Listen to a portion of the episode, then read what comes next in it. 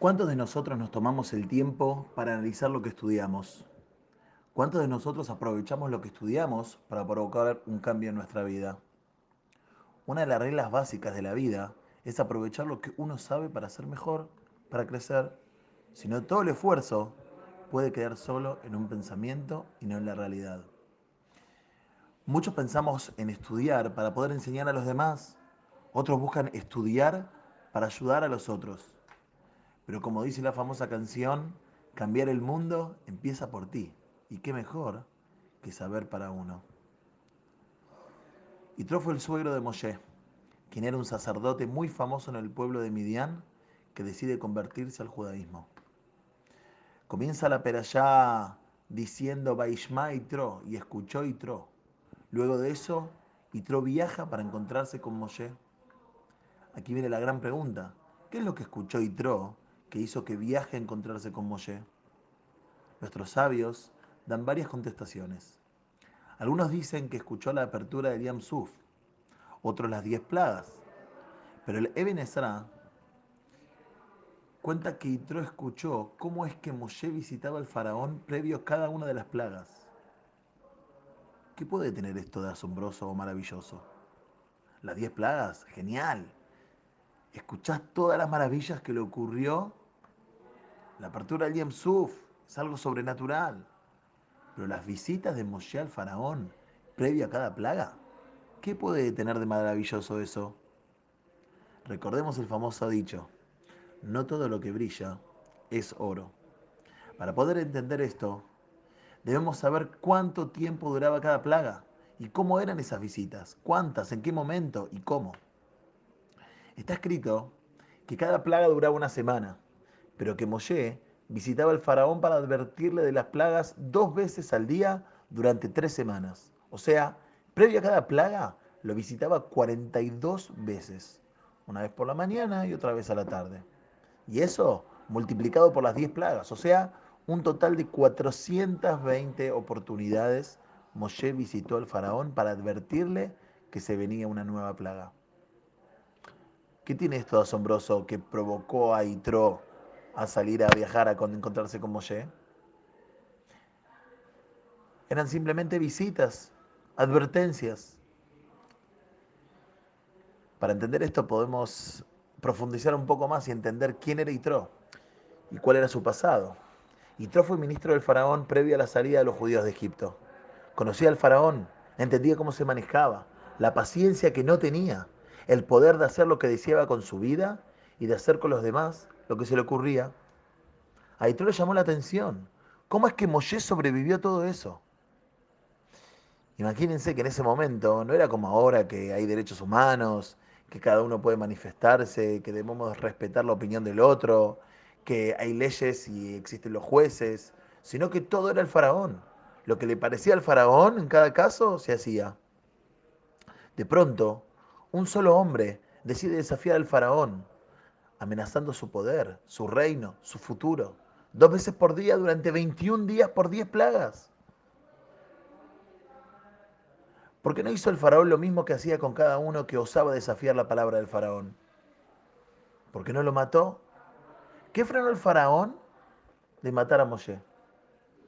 El faraón, el rey de día y la noche, el más poderoso de todos, no se atrevió a matar a Moshe, un simple ser humano que lo estaba molestando sin parar, luego de tanta visita y visita. Esto era fuera de la naturaleza humana del faraón, fuera de la lógica que Yitro conoció de cómo el faraón actuaba. La prueba está que Moshe estaba vivo.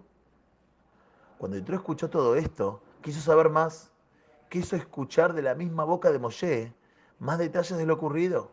Yitro escuchó algo maravilloso, algo fuera de la lógica, algo sobrenatural, y decidió investigar. No se quedó con lo que escuchó y nada más, y lo descartó. Buscó la verdad. A tal punto que salió de su zona de confort para escuchar, para investigar. Se movió de donde estaba para buscar el conocimiento que podía llegar a provocar un cambio en su vida. Por eso Esquitró viaja para escuchar de la mismísima boca de su yerno todo lo ocurrido. Y es allí cuando Moshe le sigue contando todas las maravillas de las cuales fue testigo. Una vez que escuchó todo, no pudo contenerse y exclamó, qué increíble todo lo que Dios hizo por ustedes para liberarlos de Egipto y de la esclavitud. Y allí es cuando decide abrazar el judaísmo y convertirse. Pero no termina allí la historia de Yitro y el pueblo de Israel. Al otro día, Yitro visita a su yerno Moshe y ve que Moshe está sentado en su carpa y una gran fila sale de allí de personas. Se acerca y le pregunta a Moshe, ¿qué es todo esto? Moshe le explica que desde temprano se sentaba a escuchar los problemas, inquietudes y pedidos de la gente. Ellos necesitaban un guía, alguien que les diga cómo es la ley en las distintas disputas que tenían con su prójimo, sean económicas, civiles o penales. Y eso es lo que Moshe hacía. En ese momento, Yitro le contesta, pero así envejecerás y envejecerán rápidamente tanto vos como el pueblo. Queriendo decir que así es interminable. Pueden envejecer y todavía estarán allí en esa fila interminable. Aparte, estarán todo el día aquí y no podrán hacer otras cosas. Incluso al ver que tanta, tanto, tarda tanto tiempo, el día de mañana cuando tengan un problema, no van a venir. No van a querer venir a hacer justicia. Puede ser peor todavía, pueden hacer justicia por mano propia, puede incentivarlos a ellos a hacer esto. Y eso no es bueno para un pueblo. En ese momento le dice a Moshe que debería poner jueces que juzguen al pueblo y luego jueces de cientos y jueces de 20 y jueces de 50, jueces que controlen a los demás jueces, jueces supremos. Y por último, encima de todo él, en caso de que un juez no pueda dilucidar el problema, consultará con su juez superior y en caso de que ellos no puedan, consultarán contigo. De esta forma, la justicia podrá ser más ágil y habrá más justicia en el pueblo, más verdad y eso incentivará la paz. En ese momento de consejo, cabe la pregunta, ¿quién es Citro para venir a aconsejar a Moshe sobre este tema? Esa era la costumbre de Midian. ¿Quién dijo que la nuestra debe ser la misma? Al contrario, quizás sí iba a haber más injusticia. Nadie era como Moshe. Quizá los jueces se equivocaban. Moshe había recibido la Torah directo de Dios. Nadie la sabía como él. Por otro lado, a veces es chocante para el pueblo que un forastero recién llegado venga a aconsejarlos o a marcarles un error. Sin embargo, Moshe y el pueblo reaccionaron bien. Moshe escuchó a su suegro y aplicó su consejo. La pregunta es, ¿por qué? ¿Por qué Moshe no reaccionó como todo líder del pueblo? Con arrogancia, imponiendo su pensamiento. Primero, gracias a su humildad. La humildad de Moshe lo ayudó a ser quien era y quien llegó a ser, ese líder positivo que está en las buenas y en las malas, creciendo cada vez más, ayudando al pueblo a crecer, a mejorar, a estar más unidos. Como dice la Torah y la Torah es testigo, no habrá otro profeta como Moshe que habló cara a cara con Dios. ¿Qué quiere decir esto? Hay muchas preguntas sobre este versículo, pero ¿Acaso Moshe tenía un nivel espiritual tan alto para hablar directamente con Dios? ¿Por qué era esto? Gracias a su humildad. La humildad le ayudó a crecer espiritualmente. La humildad le ayudó a ser mejor, reconocer sus errores para mejorar. Segundo punto por el cual Moshe reaccionó bien es porque reaccionar de una forma negativa, reaccionar rechazando el consejo, era ser como el faraón, que hacía con él y con los demás lo que deseaba, sin respetar el pensamiento del otro, sin respetar el deseo de los demás. Por último y más importante, ¿por qué Moshe acepta escuchar a su suegro? ¿Por qué Moshe acepta el consejo de su suegro? Por la forma en cómo Yitro se lo dijo. En la Torá, cuando se refiere a Itro, utiliza su nombre. Bayomer Itro y dijo Itro. Pero cuando Itro va a aconsejar a su yerno, la Torah lo describe como y dijo el suegro de Moshe. Itro le habló como su suegro, no como Itro. Itro no deseaba que su nombre sea conocido en todo el pueblo. No le interesaba. Itro quería el bienestar de su yerno y de todo el pueblo. Así como vos, Moshe, te ocupaste de mí. Me causaste bien al contarme todo lo ocurrido, me mostraste la verdad.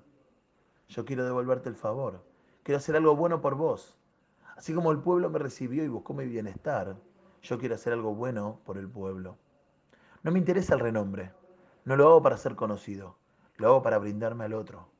Vos me enseñaste y con ello logré perfeccionarme. Yo deseo lo mismo para vos. Y Tro logra perfeccionarse porque ahora tiene nuevas leyes y acciones que lo ayudarán a ser mejor. El hecho de haber escuchado y haber salido de su zona de confort hizo que pueda aprender una nueva forma de vida, nuevas acciones que lo ayudarán a mejorar su vida. Y en agradecimiento, él deseó lo mismo para los demás. Por eso es que, con humildad, con amor, se acerca a aconsejar a Moshe para el bienestar de él y su pueblo. Esta puede ser una de las razones por las cuales Dios o se decidió llamar a la Perayá que habla sobre los diez mandamientos con el nombre de Itro. La Torá, sus leyes y acciones son para nuestro bienestar. Si nosotros dedicamos tiempo a escucharla, a profundizarla, a preguntarla, a investigarla, aprenderemos valores y acciones únicas que nos ayudarán a ser mejores. Pero ahora no nos tenemos que quedar con ese pensamiento nada más.